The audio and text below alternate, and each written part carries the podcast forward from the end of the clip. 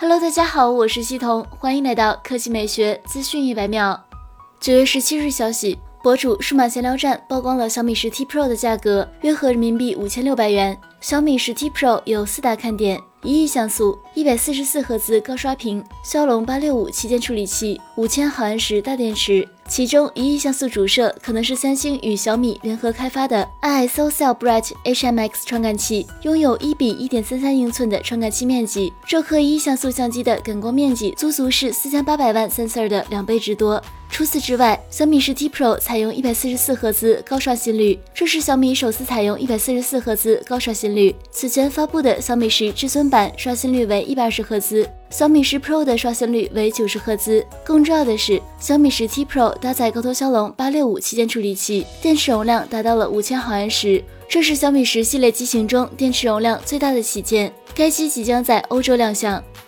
接下来来看索尼，索尼正式公布了 PS 五主机以及四款配件的售价，让不少玩家大呼良心。具体来看，PS 五数字版价格约合两千七百元，超高清蓝光光驱版价格约合三千三百七十八元。四款官方配件的售价分别是：DualSense 充电座二十九点九九美元，DualSense 无线手柄六十九点九九美元，HD 摄像头五十九点九九美元，媒体遥控器二十九点九九美元。据悉，PS 五将于十一月十二日美国、加拿大、墨西哥、澳大利亚、新西兰、日本和韩国七个市场推出，随后于十一月十九日在全球其他地区上市，包括欧洲、中东、南美、亚洲和南非。索尼表示，在不同的国。家和地区产品将依据当地的进口法律法规确定。PS 五在中国大陆地区的上市日期还未确定，将在适当的时间另行公布。值得一提的是，索尼今日还公布了 PlayStation Plus Collection，包含了 PS 四世代的精选游戏内容，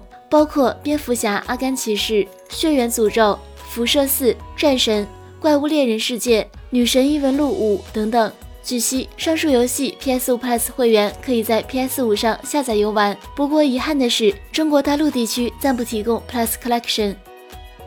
好了，以上就是本期科技美学资讯一百秒的全部内容，我们明天再见。